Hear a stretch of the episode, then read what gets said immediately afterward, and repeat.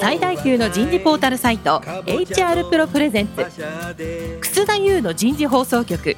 有名企業の人事にズバリ聞く。年間数百社の人事を訪問し続けている人事のスペシャリストでありシンガーソングライターとしても活躍する HR エグゼクティブコンソーシアム代表の楠田優が有名企業の人事や人事をサポートする専門家を招いて企業が抱える課題や実際の事例を紹介しながら解決策を模索していきます。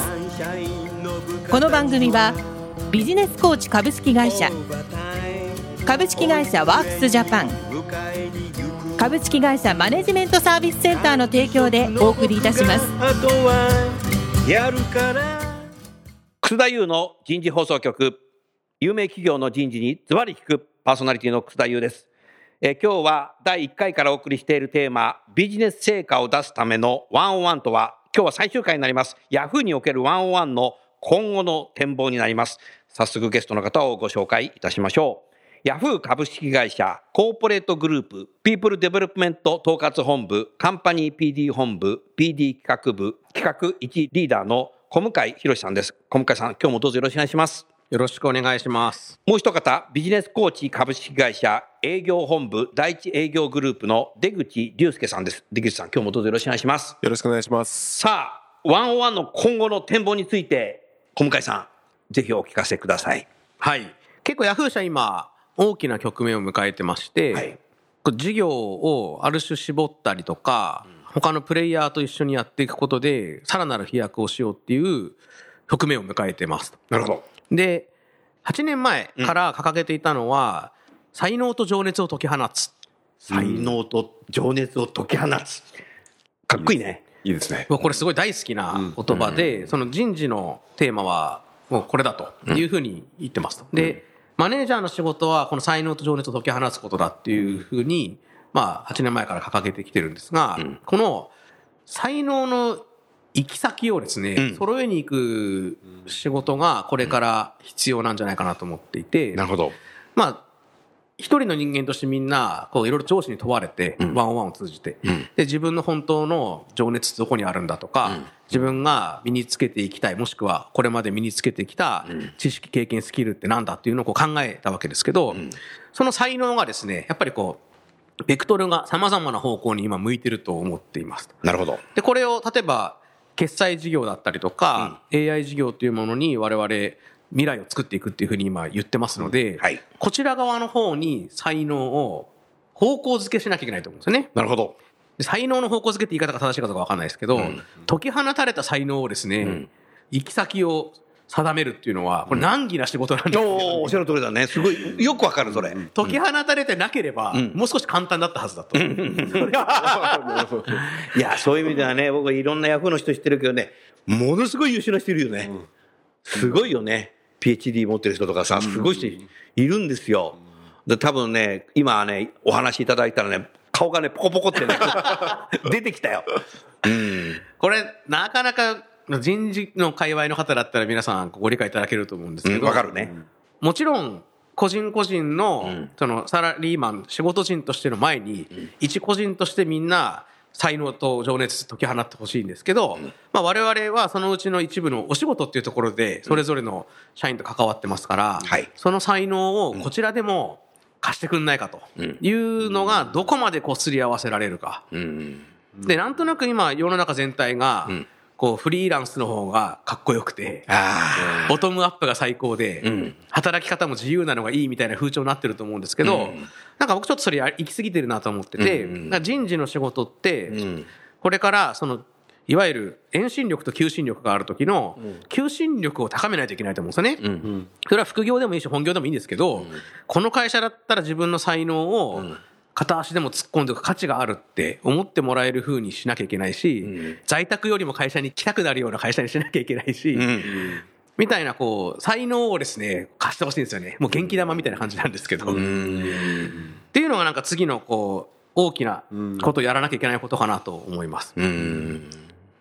多分ね、僕、人生長くても66年生きてるけども、こういう人事的なものって、一旦は右に触れるんだけど、なんかし気がついたらまた左の方に来てんだよね。だから先ほどのように、やっぱフリーランスがかっこいいっっていうのも、俺絶対戻ると思っているの。はい。副業、副業とかって言ってるけどね、それもね、いつの間にか誰も言わなくなる。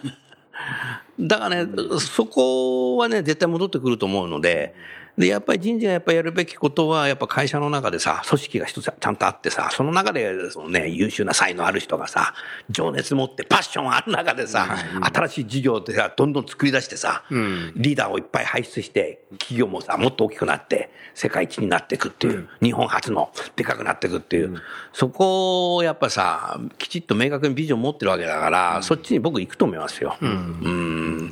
だから、やっぱり優秀なフリーターも、あの、ウェルカムで採用する通年採用みたいな。これから出てくると思うし、ヤフーがあの副業で仕事を与えますからみたいなのもいいかもしれないし。そうですよね。そういうことやりながらしていって、やっぱヤフーいいね、みたいな。うん在宅勤務もいいけど、やっぱ赤坂見つけだよね、みたいな。やっぱロッジいいじゃん、みたいな。うんロッジって言えばさ、はい。僕、あのーよく行くんだけど、はいご飯さ、量り売りじゃない？はい、はい。あれが面白くてね、ガーリックライスをね、入れすぎるとね、はドーンと重くなっちゃうんだよね。炭水化物やっぱ重いんですね。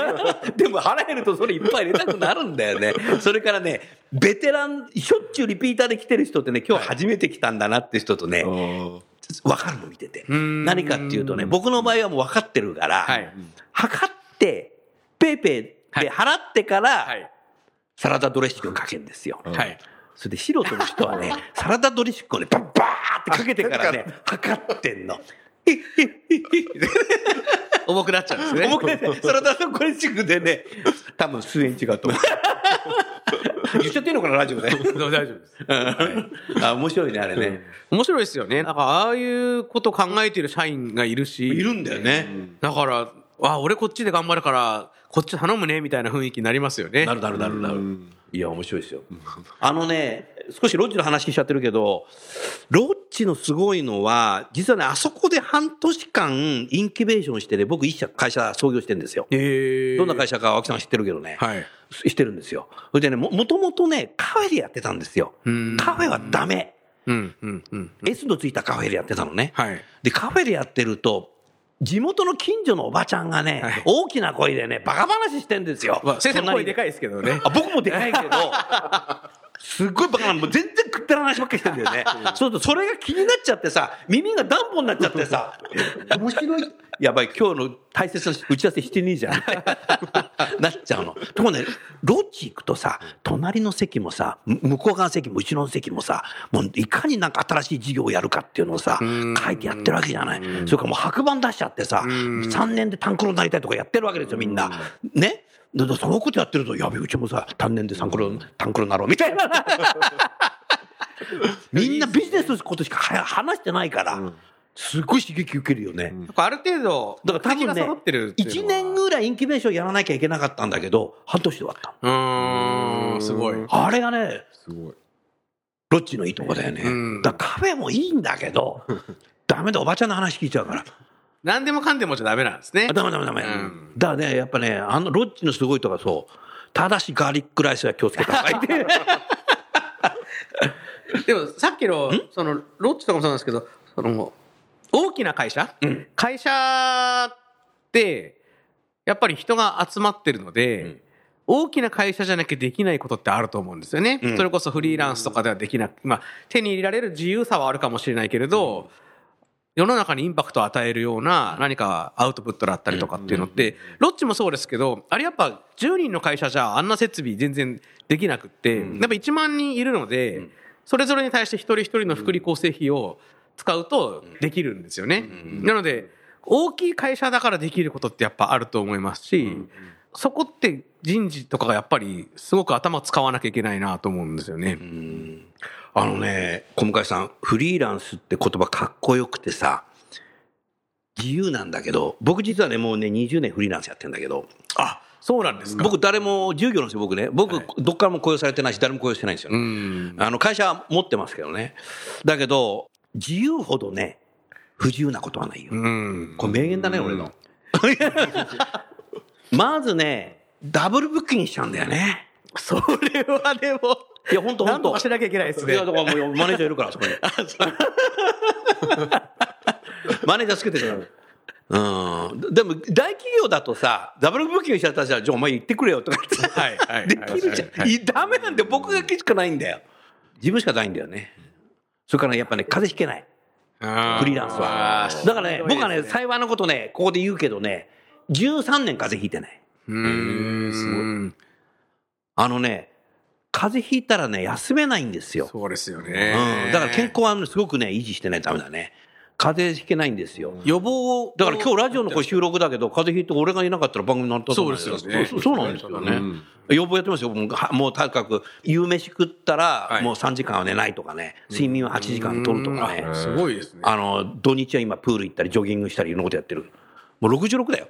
うんうん高齢者ですよ。だからそ、だから健康じゃないとね、本当に健康じゃないとね、うんフリーランスはできないね。節制が必要ですよね。うん。それから、あのー労働法ないんで、はい。もう24時間残業してても平均、誰も誰も怒られないんで、だからだから本当自己管理、タイムマネジメントね、やらないと、んぶっ倒れちゃうよね。で、どんどん仕事入ってきちゃうとさ、やりますやりますよと言ってると。うん。だからね、ものすごいフリーランスってね、スタートは簡単かもしれないけど、それで20年もやっていくのって続けるのがしんどいですね。あしんどいですね。だからね、自由だけで不自由。ワンオンワンも上司部下のワンオンワンもないですよね本当ですよ。もうアレクサとかって、あれから OK Google しかないんだよ。もうえ ?OK Google と対話してるみたいな。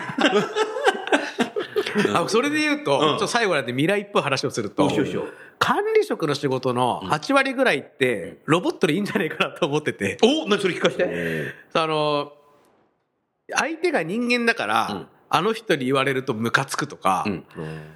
私の仕事見てなかったらなんで評価できるんですかみたいなことがやっぱあるわけですよね。でもその辺って実はなんか、まあ、テクノロジーがどこまで発展するかですけど、フェアにロボットとかやってもらった方がいいのかもしれないなと。あとは何かこう、ワンオンワンの問いかけとかも、定期的に3ヶ月前にあなたこういうこと言ってたけど、今はどうなってますかみたいなのって、やっぱ人間忘れちゃうと思うんですよね。でもロボットだとできたりすると。でも大事なのは残り2割は人間じゃなきゃできないことが確かにあるとは思ってるんですよ。なるほど。その、ウェットな部分というか、その、ちょっとした心情の変化だったりとか。でも、他のところって、さっきおっしゃってましたけど、管理職が忙しくなりすぎてるのって間違いないので、んそこをなんか、でもそういうもんだよねっていうのって、なんか諦めてるような気がするので、ここもテクノロジーで解決できるんじゃないかなとは思ってるんですよね。その方がなんか、部下としても、フェアだったりするから、納得感も高いんじゃないかっていう気もするんですよね。うん。だから未来感とそういう感じは持ってたりします。その2割が先ほど小向井さんがおっしゃってたその求心力というかはい。このいかにこのビジョンに共感させるかとか、そこら辺のお仕事ってことですよね。おっしゃる通りですうんコンセプチュアルなところは、やっぱり人間の方がいいかもしれないですけど。ね。ただやっぱロボットから、ロロボットが喋ってくれて言われたことっていうのは頭で理解するけど、心には響かないんじゃないかなと思うんだ。うん。人間の方がさ、言葉変えるからさ、うんうんうんそのスピード感だったり、目見て言ってくれたりとかさ、はいはいだよなとか、同情してくれるとかさ、そうするとやっぱ心が動く時ってあるじゃない。はい。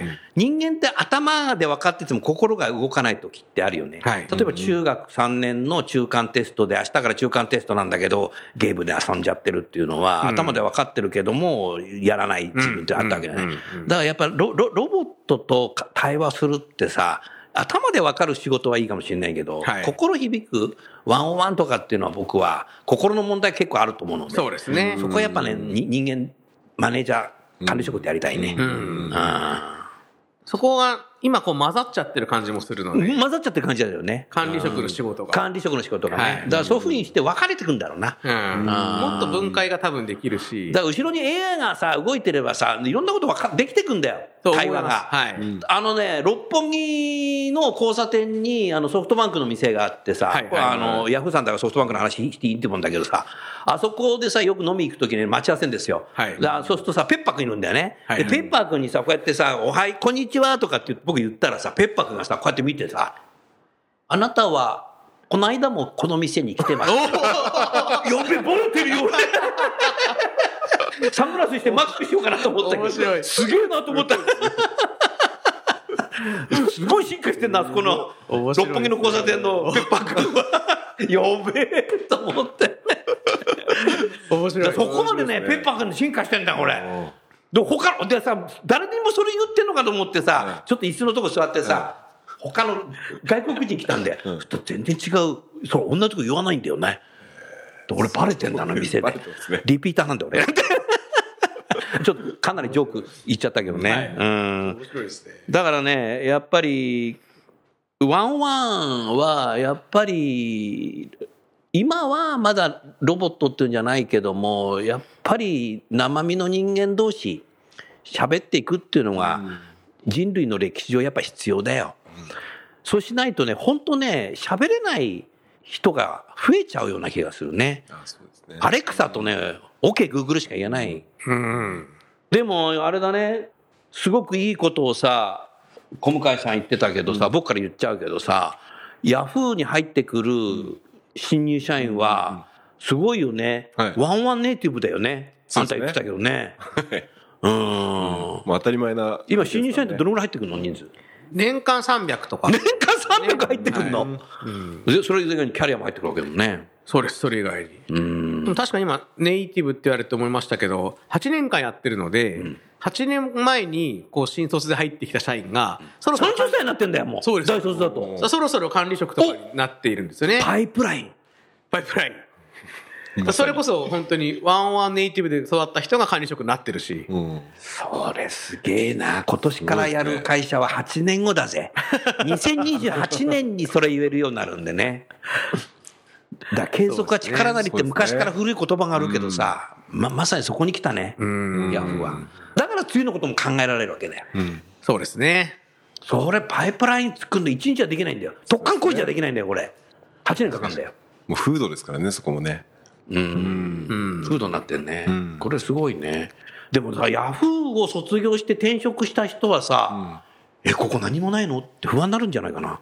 そうですね。特にさ、ネイティブはさ、不安になるんじゃない？うん。え、対話ってないんですかって。そりゃそうだよ。まあ、職場の中で静かにしなきゃダメだよ。みたいな。ねそうですね。え。ヤフーでたこうワンワンをする側、ん管理職だった人はもしかしたら他の会社でやってくる、やってるかもしれないね。りだすかもしれないけどね。やらされてたプレイヤーの方は、ちょっと不安になるんじゃないかね。え、全然しゃ、聞いてくんないんだ、みたいな。そうですね。もう今、10年前のどうやってたっけって思い出せないですもんね。思い出せないの？タイムマシンないの？どうなってたっけかな？どうやって部下と喋ってたかとか。ああ、え、だからあれ、あれだよ。ミッドタウン、ミッドタウン。そうですよね。その時ワンワンってなかったんですよね。やっぱどうしてもこう、業務上関わりのある人と話すあんたヒルズ入社だ。ヒルズ入社。懐かしい懐かしいです。うん。あの頃とかどうしてたかな？上司の文句ばっかりしたかもしれないですね。あの、下手に何考えてるか分かんないので、こういう会社だからメールでやればいいのかなみたいな。はい。あの、いわゆるチャットで、隣にいるのにチャットとかでうん話すような文化だったんですよ。飯行くみたいな。そうです、そうです。直接言ってくださいよ、みたいな。ああ。考えてることが分かれば、うん。やりようがあるし、うん。こちらの意見も言えるんですけど、やっぱ考えてることがお互い上司も部下も分からないっていうのは、こうなんか悪い方に想像しちゃうかもしれないですし、まあ、よく会社で言うんですけど、居酒屋とかタバコ部屋で文句言うんだったら、もう就業時間で言ってほしいと思うんですよね。んそれがワンワンの役割だったりすると思うんですよね。ね。で、これをこう、はけ口って言うつもりはないんですけど、これを用意しないでこう、居酒屋とかで言っちゃうと、誰のためにも良くないですし、よくない。その人の人生のためにも全くいいことがないと思います。居酒屋のためになっちゃう。居酒 確かに。それはありますよ。あのー新入社員が300人入ってくる中で、キャリア入社も結構多いでしょ？そうですね。はい。もう毎月何入社式やってんの？毎月やってますね。すげえ、マンスリー入社式なんだ。うんで、そういう管理職クラスが当社に入社してさ、かあの、やってくださいって言うと結構戸惑わない？うーんと。え、そういうのやったことないんですけど、みたいな。やったことないっていう人は多いです。確かに。そこ教えてんだね。はい。ただ、今ですね、まあ、ちゃんと聞いてないんですけど、んまあ、ヤフーに入って管理職をやると、そのワンオンワンのスキルが身につくっていうのは、好意的に受け止められてるような気がします。なるほど。うんなので、あ、ワンワンのスキルが身につくから、あの、ヤフーで働こうみたいな。そこまで思っていただけるかわかんないですけど、ヤフーで管理職をやると、そういうスキル、まあ、ポータブルなスキルなので。あ、ポータブルスキル、そう、ポータブルスキルだよね、これね。なので、まあ、新卒で入った方も、管理職になるとそういうスキルが身につくと。で、それはみんな理解してくれてると思います。なるほど。こういう研修があったりとか、日々こういうことやるっていうのが分かってるので、身につくだろうなっていう想像してくれてるんじゃないかなと。何か出口さん、最後に質問をぜひ、そうですね。今後ということで。個人的にはですね、あの、ヤフーのワンワンの続編が読みたいなって感じですね。思いましたね、今日。続編？続編。要は、この前回出されてから、やっぱ今日小向井さんにお話しいただいた内容って結構アップデートがかかってる印象だったんで、そこの試行錯誤の部分。小向井さん本書いて。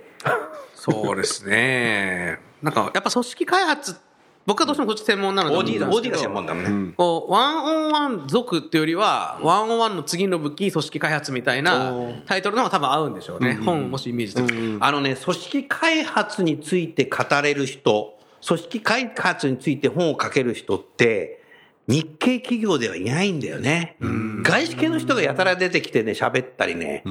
だから、OD について何か講演してくれませんかとか、セミナーで話してくれませんかとか、勉強会で講師やってくれませんかっていうとね、外資系が多いんですよ。やっぱり今までの歴史の中で。だから、あと外国人が喋るとかね。だからやっぱ日本独自のカルチャーで OD をやってきていて、あの喋れる人ってね、ほんとね、皆無って言ってぐらいいないんですよね。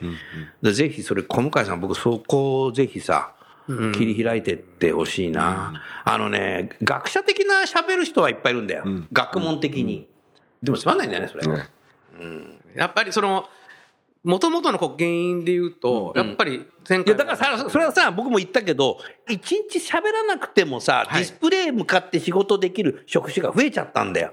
それともうスーパーフレックスやってる会社なんてさ、だらだらだらだら来る中で誰もおはようも言わないしさ、もうあの、フレックスの帰る人もさ、お先に失礼してもいない、言わなくなっちゃってるんだよね。だから会話がないんだよ。言わない。それでもね、きちっとね、目標ね、達成できちゃう仕事、職種が増えちゃってんですよ。喋らないんですよ。全然。そうですね。ね。だから、喋った方がいいよね、みたいなワンワンおじさん増えちゃう。ここ難しいですよね。その、おっしゃる通り、喋んなくても成り立つような仕事が増えちゃっているので、だから対話を増やした方がいいって、理屈としては成り立たないじゃないですか。まるでたい。だここを、そのさっきおっしゃったシナリオがすごく大事で、利益とか売り上げが上げるのが難しくなってるのはもうどこの会社も間違いないと思うんですけど、でも会社って結局人で成り立ってるじゃないですかっていう人が多いわけですよ。でも今、論点すり替えましたよねっていうふうに僕いつも思うんですよね。その、売り上げ上がらない苦しい戦略が見えないっていう話と、会社が人で成り立ってるから、組織を良くすれば大丈夫だっていうのは、これずれてんですよね、少し。でここに陥ってるというか、みんな分かってるくせに、今のその論点のすり替えの話しなかったですよねっていうのがすごいいつも思います。だから人大事なんです。だから組織大事なんですっていうのは、結論そうなるかもしれないけど、大事なところを一個抜かしたなっていうのは、すごいいつも思うんですよね。でも勝てる戦略なんて誰にも描けないし。いや、でも、そのヤフーさんのようなビジネスであると、対話をしなくても仕事ができるんだろうけど、でもディスプレイ向かって情熱って考えたときに、僕自身個人で考えたとき、ディスプレイ向かって情熱、パッションある瞬間って、対戦ゲームでなんか勝ってる時だね。でも仕事ってゲームしてるわけじゃないので。だからやっぱりコミュニケーションの中から、うん。まあ、ヤフーの仕事ももちろん対話がないと僕は成り立たないと思ってます。おっしゃってます。受発注関係になっちゃうんですよね。対話がなくてお仕事成り立つ。確かになんかそういう、こう、ビジネスモデルあるかもしれないですけど、受発注関係になってしまうので、そうやっではといてややりましたみたいな。そうです、そうです。なので、そうではない価値を生み出したくて、わざわざ正社員雇用してますし。そうですよね。わざわざなんか、ああいうオフィスを作ったりとかしてるので、だから、受発注関係を超えたところに、その新しいものって出てくると思うので、そこはやっぱり期待しているし、なんとか作り出さなきゃいけないと思っていますね。うん。確かに受発注関係っていうのもやっぱ受け手のねこの受け身っていうのもなんか前提になっちゃってます確かに。うん。確かにそうですよね。受発注ってそうですよね。面白いね。やっぱり、ここまで来ていると、語ることがいっぱいあるから、そこをやっぱり体系化して、何か、本当まとめてくれると、はい日本全体がね、良くなると思うね。なんかワンワンとか組織開発って、僕いつもコンビニみたいなとこイメージしてるんですけど。コンビニ？はい。うんコンビニの店長さんって、んあそこ24時間やってるとこ多いじゃないですか。うんで、夜が学生で、昼間はこう、おばさまたちだったりとかするじゃないですか。うんうんで、彼らは会うことがないわけですよね。合わないね。昼間と夜なので。参参勤交代だったら絶対合わないもん合わないじゃないですか。で、価値観もなんか明らかに違いそうな感じもすると。うんでも、おにぎりの売り場を良くするってことは、一緒の目的なはずなわけですよね。おっしゃる通りだね。で、これをまとめる店長さんって至難の技だなと思うんですよね。本当で、店長も24時間いないからね。そうなんですよね。店長も変わってるし。うんでもこういうところにこうなんかフレームとかうんやり方っていうのがこう少しずつあったらできてったら、コンビニとか PTA とか子供会みたいなのが、それぞれこう人が集まる瞬間が面白くなるといいんじゃないかなっていつもあ、それはイメージはしてるんですよ面白いね。うん。町内会なんて行きたくて行ってる人ほとんどいないですよね。でもあれだって自分の街を良くするっていう会だから、めちゃめちゃ面白いはずなんですよ、本当は。でもなんか役員やりたくねえとかそんな話 これがでも住んでる人全員がもし一致してやったらすごいことになると思うんですよね。組織開発の手法って言い方していいかどうかわからなくて、やっぱりそういう住民の社会に対しての組織を開発するってことにも大いに使えますよね。うん。そのやり方がね。だからものすごい限りないね。人間がいる場所であればどこでも使えると思う。うん。うん。そもそもだって、こういう考え方って軍隊だったり、スポーツチームだったり、はいっていうとこからビジネスにこう入ってきてはい。いるので、はい社会にもいけますよね。人間が複数いるのであれば、絶対使えると思うよ。そうですよね。でかつそれは自然には絶対起き得ないことなので、都会的な活動なので。だから全て勝つためなんだよ。軍隊も勝つため、スポーツもスポーツも勝つため、組織、企業も勝つため、社会も、社会勝つためか。ここは難しいですよね。あ難しいからね。うん。社会良くするっていうのは。よくするためだよね。うん。うん。でも誰かがその役割を担わないと、そう。多分、起き得ない活動だと思うんですよね。まあビ、ビジネスにおいては人事がそれになることが多いですし、まあ社会においては誰かが手を挙げないと多分やらないでしょうと思います。僕は、ワンワンは国会議員やった方がいいと思うな。おー面白いですね。ちょっと想像しましたけど、面白いことになりそうですね。ああ。組織開発とかワンワンを国会とかでやり始めたら。国会でやったら面白いよね。そしたらね、もう矢印といなくなるよ。ヤジとかね、ほんと、みんな、アホだと思ってるけど、なんでやめないんですかね。あとね、寝てる人もいなくなると思う。だって国会議員の国会中継見るとさ、パッションねえなと思う。才能はあるんだろうけどね、情熱がないよなるほど。なるほど。才能と情熱を解き放つね、国会議 議事堂みたいな。そうするとね、いい国なんじゃないかなっていうふうに。だからね、やっぱ国もね、やるべきだね。うん。あいいのワンワン。そうですね。経済産業省とかやりそうだよね。あ、でもこの番組、あのね、結構ね、キャリア官僚の方聞いてんで。省庁でなんかやられてるっていうのは。あ経済産業省でやってるって、やってるやってるやってる。経済産業省の役人の方は結構これ番組聞いてるんで。そうなんです か。多分来ると思う。やってますよとかっつって。うん。さあ、それではね、あのー、4回にわたりビジネス成果を出すためのワンオンワンということでですね、8年間やってきたヤフーさんにですね、お越しいただいて、ワンオンワンについての話をしていただきました。えーリスナーの企業の皆様もぜひですね、ワンオンワンを何を目的にやるんだということをきちっと整理しながら、いつからやるんだじゃなくて、もすぐアジャイルにね、こうスタートしながら、トライアンドエラーでですね、変えていけばいいんじゃないかなって、そんなふうに思いました。それでは最後にゲストの方をご紹介して番組を終わりたいと思います。ヤフーの向井さん、ビジネスコーチの出口さん、4回にわたりどうもありがとうございました。ありがとうございました。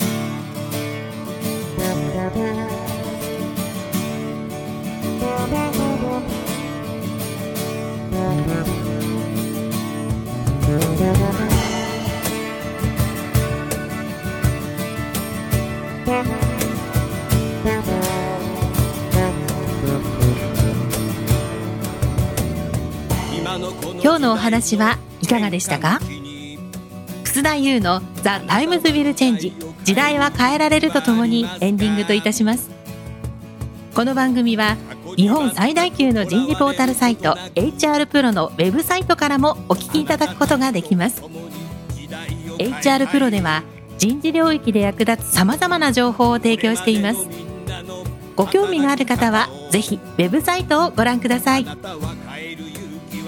この番組は人と組織の生産性を高めるビジネスコーチ株式会社。企業の人材採用支援キャリア支援を通じて人と企業の持続的な成長と価値創造に貢献する株式会社ワークスジャパン。企業の人材戦略人材育成のプロフェッショナルカンパニー。株式会社マネジメントサービスセンターの提供でお送りいたしました。それでは来週もお楽しみにみんなで変えようできない理由を述べている場合ではない